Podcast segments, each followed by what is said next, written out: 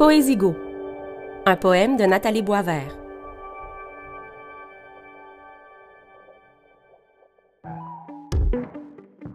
Montréal est sale en ce début de janvier qui a des airs d'apocalypse.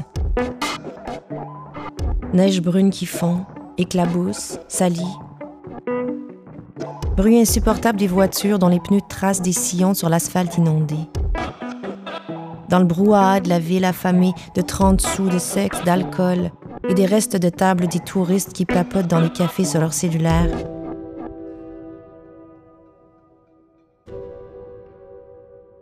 Une femme inuite gît sur la passerelle du métro Mont-Royal. Recroquevillée sur son manteau, elle dort. Ou elle est morte? Gelée, saoule, évanouie, blessée, qui sait, couchée là, impavide. De jeunes Français passent en rigolant, ils ne la voient pas. Pourtant, malgré la ruine dessinée par le crack sur son visage, elle est belle, presque une enfant. Une déesse du Nord transportée ici par accident.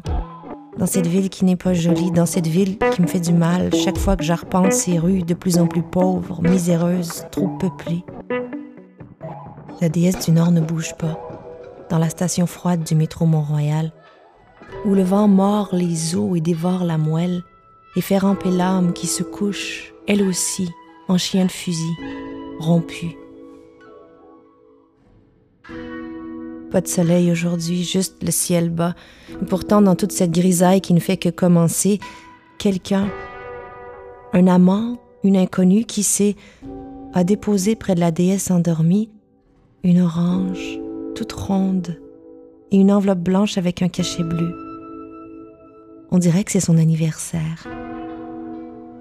Peut-être qu'elle va se réveiller tantôt et manger l'orange, et que sa moue de femme qui a tout perdu va se transformer doucement, sans que personne s'en aperçoive, en sourire furtif, éphémère.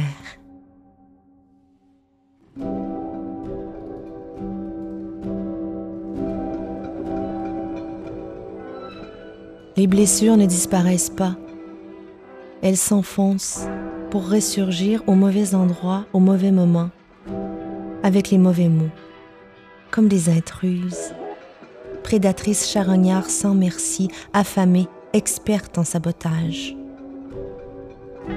Guérir est une illusion.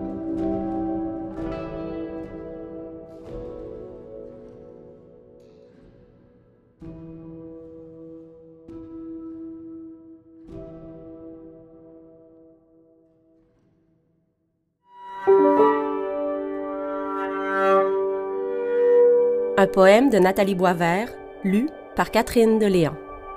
Une présentation du Festival de la poésie de Montréal. Conception sonore, Magnéto. Le Festival de la poésie de Montréal remercie le ministère de la Culture et des Communications du Québec, le Conseil des arts du Canada, le Conseil des arts et des lettres du Québec et le Conseil des arts de Montréal.